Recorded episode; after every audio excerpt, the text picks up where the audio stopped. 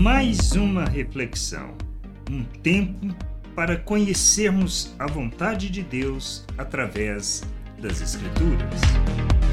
Bem-vindo a mais esta reflexão. Nós temos que entender que a batalha do diabo é contra os filhos de Deus. Nós temos que compreender que esta batalha não se dá no plano físico. Podem até ter situações em que estamos envolvidos nisso, numa perseguição, no sofrimento, numa dor. É agora o que a gente precisa entender. Esta batalha, ela se dá numa questão de uma maneira de pensar, de viver e de nos relacionar. Somos instigados a andar pela natureza humana e não pela nova natureza que recebemos de Deus. Por isso a gente precisa conhecer as Escrituras para poder lutar contra isso. Lá em Apocalipse 12, 17 diz assim: O dragão ficou irado com a mulher e foi travar guerra com o restante da descendência dela, ou seja, os que guardam os mandamentos de Deus e têm o testemunho de Jesus. Esta é a questão que nós precisamos entender. A forma de vivermos neste mundo, a maneira como nós andamos, nós nos relacionamos, traduz o nosso entendimento, a nossa compreensão. Como podemos vencer esta batalha? Não se trata de simplesmente de religiosidade, não se trata dos dogmas, não se trata das nossas, vamos dizer assim, obediências às regras, pois por nós mesmos não damos conta.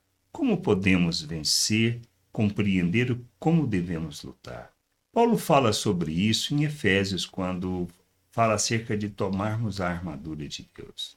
Mas o fundamento de tudo isso, para que a gente possa viver na plenitude da vontade de Deus, é que a gente possa conhecer as Escrituras, que ela afirma, que ela diz acerca das promessas, do plano da vontade de Deus, de quem nós somos nele, da obra que ele realizou.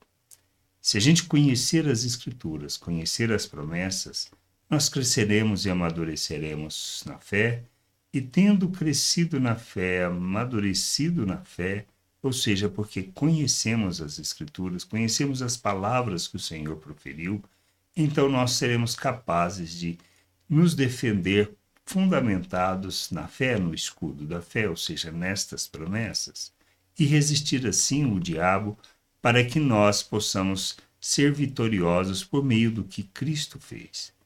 Não existe outra maneira. A nossa batalha é neste plano, no plano espiritual aonde nós temos que resistir toda instigada que tem com relação à maneira de vivermos e nos relacionarmos. Nós somos chamados para andar na carne, para vivermos na carne. Esta é a luta que temos.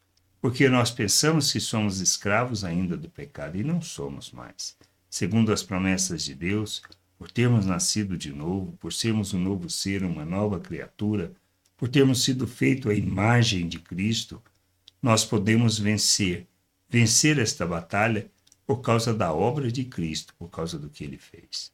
Fundamentados na palavra, nas promessas que ele fez e no que ele falou, nós cremos e por crermos nós vivemos e fazemos segundo o que ele afirma. Esta é a questão. A nossa luta é contra o diabo, a sua maneira de pensar, sua maneira de agir, onde somos instigados a buscarmos os próprios interesses, a defender a nossa vontade é satisfazer os nossos desejos, a atendermos os desejos naturais, da maneira de pensar como uma vida de luxúria, uma vida de lascívia, uma vida onde nós fazemos o mal para o outro para que os nossos interesses sejam alcançados, onde somos mentirosos, egoístas, hipócritas, aonde nós buscamos simplesmente os nossos interesses. Isto é viver na carne isto é viver segundo a maneira do diabo, isso é vivermos segundo o pensamento natural. Mas nós não somos chamados para isso. Nós vencemos quando andamos pelas promessas, quando temos fé. Para termos fé, não existe outra maneira que não conhecendo as Escrituras. Se não lermos, se não estudarmos, se não meditarmos, se não refletirmos sobre a palavra de Deus, nós não chegaremos a lugar algum. Nós precisamos crescer, amadurecer, compreender a vontade de Deus e andar nesta vontade, glorificando o Pai, honrando o seu nome, expressando sua vontade neste mundo, sendo instrumento de justiça e expressão da glória dele. Só assim vencemos. Só assim andamos na sua vontade, porque entendemos quem somos, a obra que ele realizou e o quanto nos capacitou para vencer o mundo. E vencemos por causa de Cristo. Só isto, nada mais.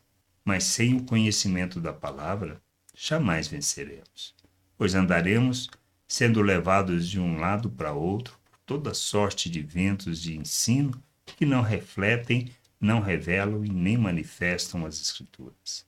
Que a gente possa ter o entendimento e buscar de todo o coração conhecer o Pai, conhecer as Escrituras, para que, conhecendo o Pai e o Filho, possamos desfrutar, revelar e manifestar a vida eterna do Criador no mundo, revelando a sua glória, andando na sua vontade, sendo imitadores de Cristo.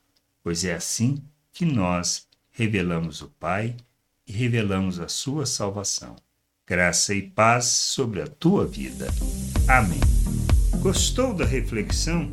Compartilhe, não deixe de ler as Escrituras.